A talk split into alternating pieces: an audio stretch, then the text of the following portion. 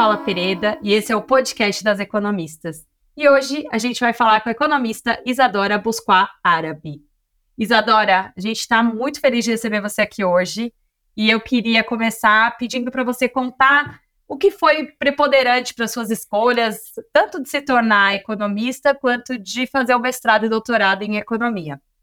Oi, Paula, é uma honra, é um prazer incrível para mim estar aqui. Fico super emocionada. É, então, como eu decidi virar economista, eu acho que sempre tem aquela resposta bem padrão, né? No colegial, ah, eu, era, eu tinha muito interesse em história, geografia, e eu também tinha uma. gostava muito de números, e aí veio economia. Mas eu acho que quando a gente pensa em economia, tá no colegial, a gente não tem muita noção do que, do que a economia engloba. Então, eu entrei na graduação na, na USP, na FEA em 2015. E foi como se o mundo tivesse aberto ali para mim. Eu, eu amei muito a USP, eu achei realmente é uma é muito incrível você estar tá numa universidade pública, assim, te abre muitas portas em diversos sentidos. E o que aconteceu comigo foi que eu fui me interessando muito por econometria, inclusive tive aula com a Paula em econometria 1. É, e eu ainda estava tentando me entender, assim, aonde que a economia, onde que eu me encaixava em economia, como que eu achava que eu conseguiria, sabe, contribuir de certa forma.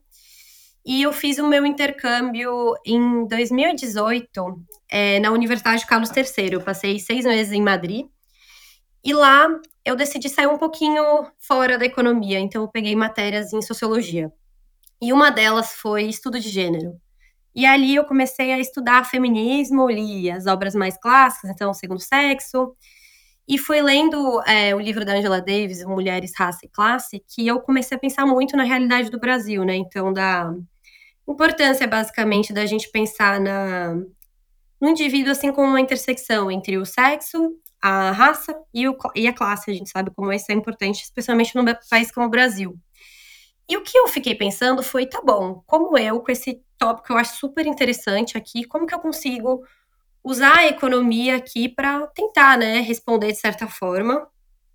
E aí foi que eu me encontrei nessa microeconometria aplicada, é, que é esse mundo, né, da gente achar perguntas que a gente acha muito importantes e relevantes e para responder é, perguntas é, relevantes. Então, foi aí que eu vi que eu gostava muito de pesquisa, eu consegui, assim, é, pesquisar sobre divisão sexual do trabalho da mulher através do estudo da PEC das domésticas, que a gente pode falar um pouco mais depois. Mas foi aí que eu encontrei o meu lugar e brilhou os olhos.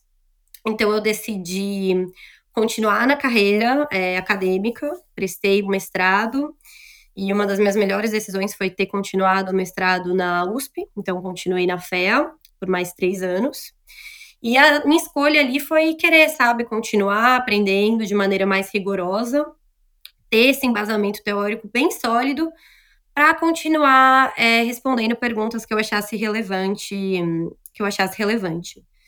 E estando ali no mestrado, eu vi que eu queria continuar mais. É, eu via a pesquisa, vejo a pesquisa como uma forma muito interessante da gente tentar contribuir dessa forma com questões. No meu caso, o que sempre me motivou muito foi tentar entender a nossa sociedade mais nesse aspecto de gênero. Então, é, na sociedade que a gente sabe, né, muito patriarcal, machista. Então, tentar ajudar a melhorar essa, essas características através dessa microeconometria aplicada. E aí eu decidi continuar a carreira acadêmica, é, se posso assim dizer, nesse estágio, e apliquei para o doutorado fora. E hoje, então, eu estou fazendo meu PhD na London School of Economics, estou aqui em Londres, e estou seguindo essa, essa carreira. Então, basicamente, foi um pouquinho minha trajetória até, até agora, né? Estou no final do primeiro ano aqui na, aqui na London School. Muito legal, Isadora. E é interessante que a economia ela permite essa intersecção de áreas, né? A gente consegue ter um olhar para a sociologia usando ferramentas econômicas. E eu sempre falo, né, falo para os meus alunos que a representatividade não é só uma questão né, de equidade, é uma questão das perguntas que a gente vai fazer também. Você, como mulher, olhando é, para essas perguntas é, de interesse do público feminino, é, é uma, uma prova disso, né? E aí eu queria então começar a entrar nessa, nessa sua agenda né, de gênero, de raça e classe, e falar do seu estudo de avaliação dos efeitos da PEC das domésticas. Queria que você contasse um pouquinho o que, que você encontrou, como é possível, a partir dos seus resultados, também é, contribuir para a política pública. Claro, é, exatamente. Concordo muito sobre essa importância da interseccionalidade. Acho que é muito um futuro da pesquisa, ao menos a que eu pretendo fazer. E o, a minha monografia, então, da graduação foi hum, sobre a orientação da professora Renata Narita. E a gente quis avaliar os efeitos da PEC das domésticas. Então, para dar um panorama aqui geral, o Brasil é o país com o maior contingente de trabalhadoras domésticas do mundo. Então, são aproximadamente 6 milhões de trabalhadoras. E aqui, quando a gente está falando dessas trabalhadoras domésticas, a gente tem um perfil que ele é claro, de certa forma, porque é, em sua grande maioria, mulheres, então aproximadamente 92% é, mulheres, em sua grande maioria pretas ou pardas, com baixo nível de escolaridade, um grau altíssimo de informalidade e um rendimento muito, muito, muito baixo. Então, o que eu me peguei muito surpresa, assim, estudando sobre o tema e tentando me debruçar mais, sabe, sobre essa questão, foi que mesmo com essa contingente gigante de mulheres nessa classe, é, foi só com a emenda constitucional de 72, que ficou conhecida como a PEC das Domésticas, que foi promulgada em abril de 2013, que essas trabalhadoras é, tiveram os seus direitos igualados ao, da CLT. Então, isso, de certa forma, é, mostra como ainda é complicado, né? Como ainda tem que se avançar muito. Então, eu e a Renata, a gente quis entender mais quais foram os impactos dessa dessa política, dessa lei, que foi o maior avanço, é, indiscutivelmente. E aqui é importante colocar um adendo que o texto integral mesmo dessa lei só passou a valer a partir de 2015. E que essa lei ela só abrange as mensalistas, ou seja, as diaristas não estão é, incluídas nessa, nessa ampliação de direitos. E o que a gente fez? A gente pegou os dados da PME, que é uma pesquisa que já foi descontinuada pelo IBGE, pesquisa mensal de emprego, e a gente pegou, a gente quis ver o efeito dois meses após a promulgação da lei. Então, o que a gente encontrou foi que teve uma queda na probabilidade de contribuir para a Previdência Social, o que de certa forma foi é, inesperado. Teve um aumento de probabilidade, na probabilidade de trabalhar por tempo integral dessas mensalistas, e não teve nenhum efeito no rendimento mensal delas. Quando a gente fez esse mesmo exercício para as diaristas, como esperado, a gente não encontrou nenhum efeito. É, e o que, que, isso mostra? A nossa pesquisa ela traz um, um, período de tempo muito curto, então, dois meses após a promulgação da lei. E a gente fez essa escolha por diversos motivos é, metodológicos, né? Então, para acompanhar esse mesmo indivíduo na, nessa nossa base de dados da IBGE. E aqui o que eu e a, a eu e a Renata a gente pensou muito foi como quando a gente pensa, por exemplo, numa empresa é, com diversos trabalhadores, é, é mais fácil para a gente pensar em como é a fiscalização, certo? Pode chegar ali algum auditor e falar: ah, eu quero ver sua folha de pagamentos, eu quero ver se os direitos trabalha dos trabalhadores aqui estão sendo pagos, estão em dia. Só que quando a gente pensa no emprego doméstico remunerado, ele é muito peculiar no sentido que ele é diferente de todos os outros, né? A pessoa ela está exercendo é, esse trabalho dentro da casa de outra pessoa. Então, o que eu acho, assim, que ficou maior, ao menos para mim, a reflexão é como que você faz o enforcement dessa lei, né? Como que você verifica se ela está de fato acontecendo? Porque o que a gente viu com a pandemia é que essa classe foi uma das mais afetadas. Então, teve, assim, se eu não me engano, aproximadamente um milhão de postos é, que foram destruídos com a pandemia. E até hoje, é a classe com a maior informalidade e o, e o menor rendimento. Então, o que eu acho que fica a principal discussão que deveria estar sendo feita é como que a gente garante, né, que esses direitos que estão ali por lei, eles estão sendo de fato cumpridos. E quando a gente vê, assim, infelizmente, a gente ainda se depara com muitas notícias de empregadas domésticas que estavam em trabalhos, em trabalhos análogos à escravidão. E eu acho que isso salta, assim, essa, essa relevância de entender, ok, esse é um trabalho que é um trabalho digno, é um trabalho que tem que ser, tem que, a gente tem que ter essas leis é, e direitos amparados. E como que a gente cumpre isso, né? Então, eu acho que essa é a principal discussão e a, o principal desafio que deveria estar sendo posto agora. É, então, eu acho que esse é o principal, assim, a, essa principal discussão, porque já foram 10 anos, né, da promulgação da lei, e ainda assim os níveis de informalidade são altíssimos, que, enfim, chama atenção para para a necessidade de se olhar com muita cautela e, e, muito, e muito, com muita seriedade para esse tema. Você vê, né, Isadora, é uma lei relativamente nova, né? Tem uhum. 10 anos, demorou muito para serem garantidos esses direitos e com efeitos muitíssimos, muitíssimo limitados, né? É, para um trabalho que é super importante e é importante, inclusive, para as mulheres, porque nas, nas, nossas atuais normas sociais é, são os serviços de cuidado que permitem que as mulheres de mais escolaridade reduzam o gap no mercado de trabalho.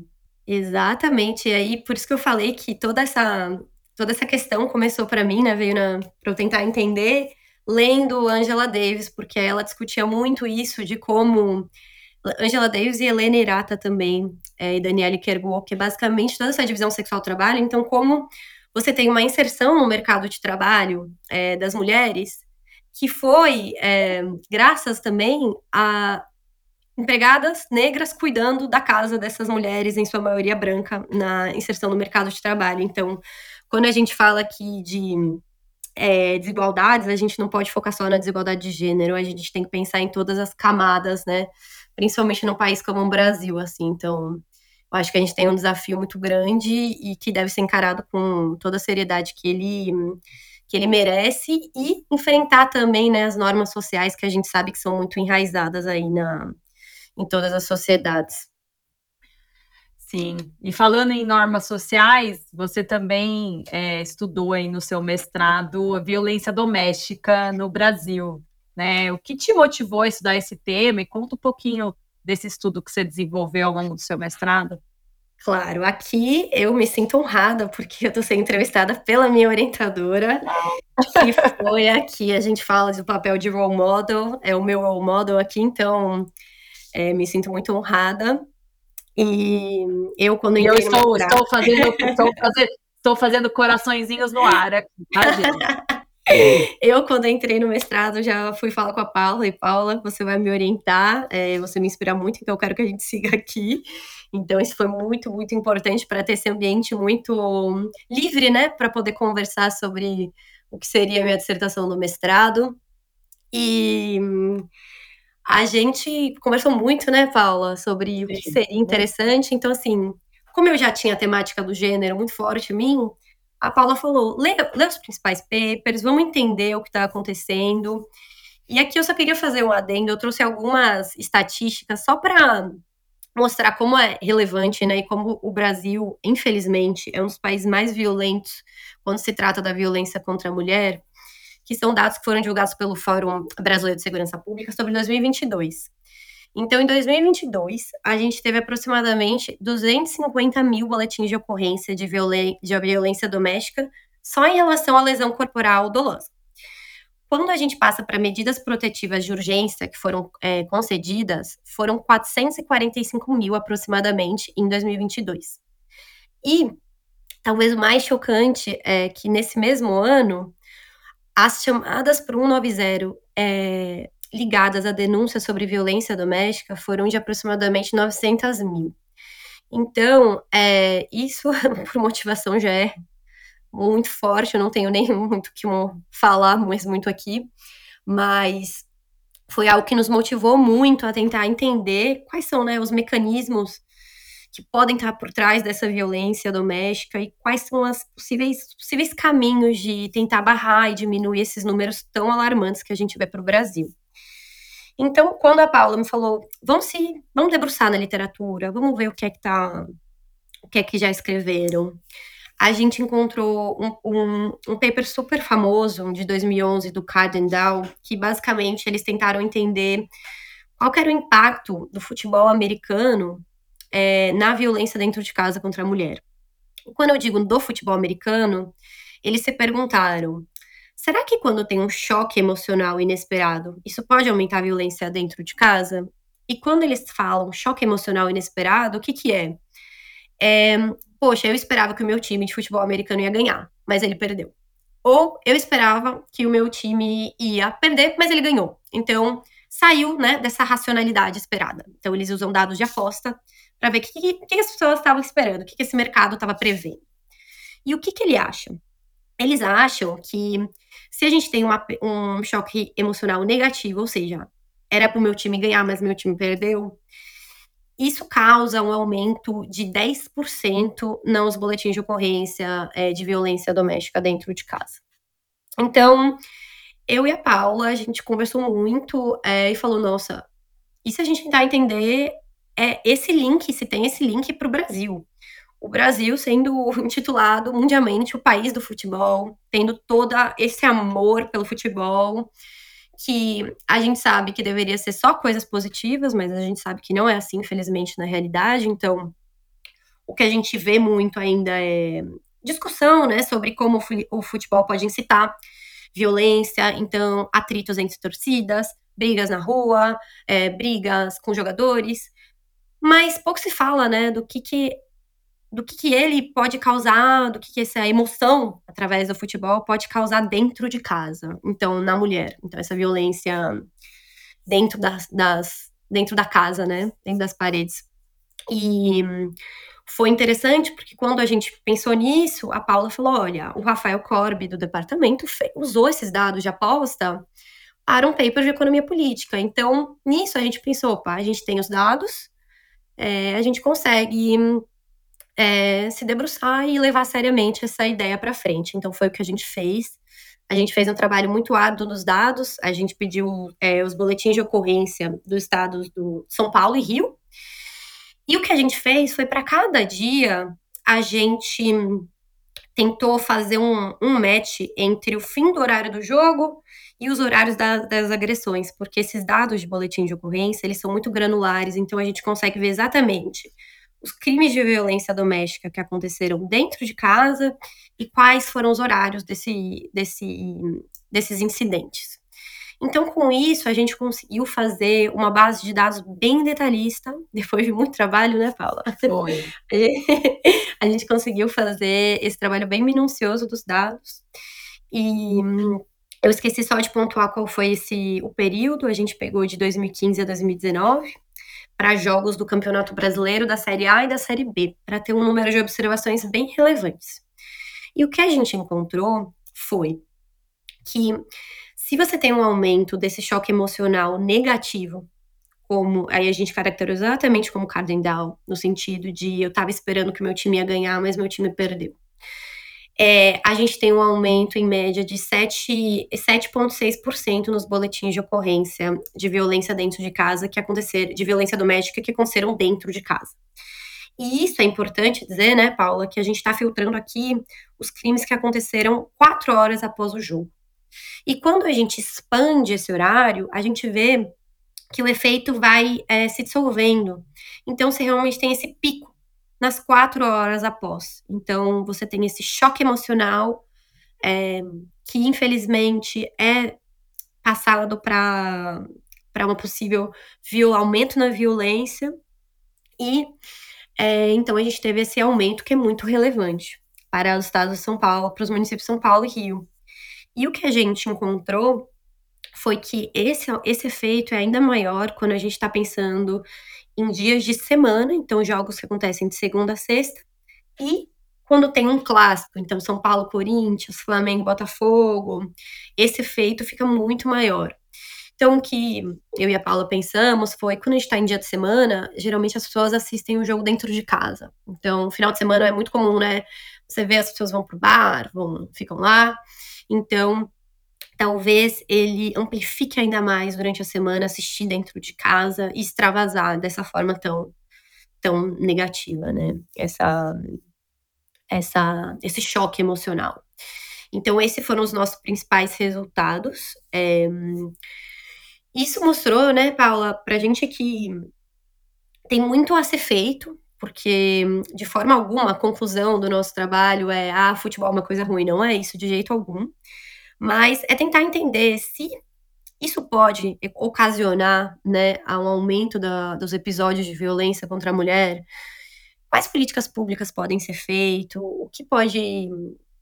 Quais seriam as formas que a gente pode ter para diminuir esses incidentes e torcer para que um dia a gente diminua ao máximo essa, esses episódios. Então, como um exemplo, eu acho bem interessante é, destacar uma iniciativa do Ministério Público de São Paulo e da Federação Paulista de Futebol, que eles decidiram veicular durante a transmissão dos jogos, tanto na TV quanto nos estádios, é, estatísticas sobre a violência contra a mulher. Então, por exemplo, eles divulgam assim: ah, a cada um minuto, oito mulheres, é, oito mulheres são agredidas no país porque isso dá a dimensão de como o problema é tão grave aqui no país, né?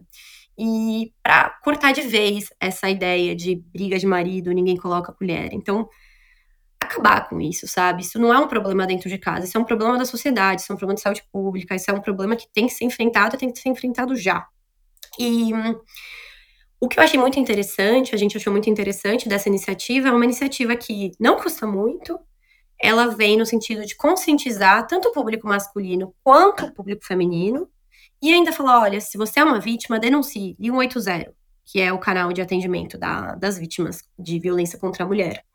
Porque uma das coisas que eu e a Paula a gente discutiu muito é como você tem que ter muita cautela, né, quando você está falando de violência doméstica, porque é um crime muito diferente dos demais. O, o agressor é, na sua grande maioria, é o é o marido da vítima, é o namorado da vítima. Então, como essa mulher denuncia, né? A gente, a gente, eu digo, os, as políticas públicas têm que vir no sentido de dois, assim. Então, é, aumentar, facilitar essas mulheres de poderem denunciar, então ter esse, é, essa denúncia, conseguir, e outra coisa, ter uma rede de apoio, né, para que essa mulher se sinta amparada para denunciar.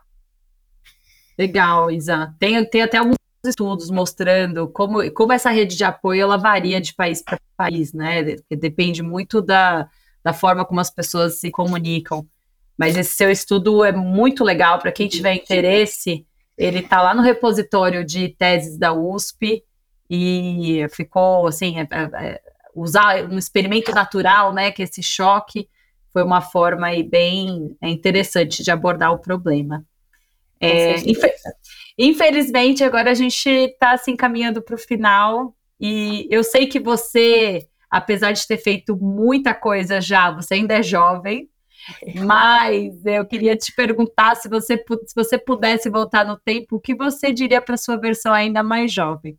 Ah, essa pergunta é bem legal.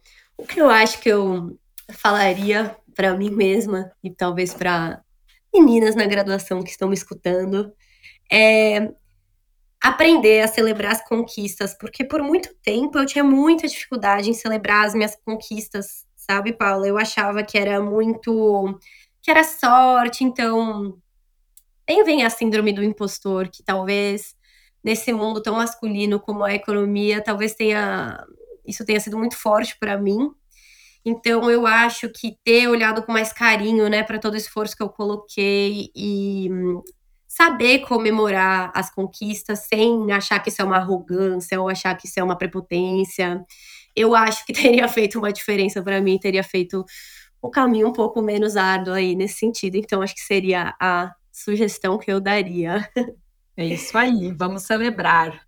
Exatamente. E, enfim, eu acho que uma coisa que eu ainda bem sempre tive, mas que eu posso dar de sugestão também é de sempre ter role models, né? Então, ter essas é, mulheres a quem é, sentir um ambiente muito aberto para falar. Então, eu tive muita sorte, porque na graduação eu tive você, eu tive a Fabiana, a Renata. Então, eu sei que isso fez toda a diferença para mim na, hoje para estar tá onde eu tô. Então, seria uma, um conselho também. E é, essa, essa honra é toda nossa. Eu tive uma dificuldade aqui de te chamar de Isadora ao longo da gravação. Pois é. Isa, muito obrigada por é, vir aqui, né? Tirar esse tempo para compartilhar os estudos super interessantes, um pouco da sua trajetória que também é super interessante. E a gente também está bastante honrado de ter você aqui hoje no nosso podcast. Muito obrigada, Paula. A honra é toda minha. E a gente fica por aqui. O podcast das economistas continua em alguns dias. Assina nosso feed para você saber quando a gente vai subir mais um episódio. O podcast das economistas é uma produção afiliada do Grupo Os Economistas da USP. A Laura Carpusca e a Paula Pereira são as coordenadoras do podcast.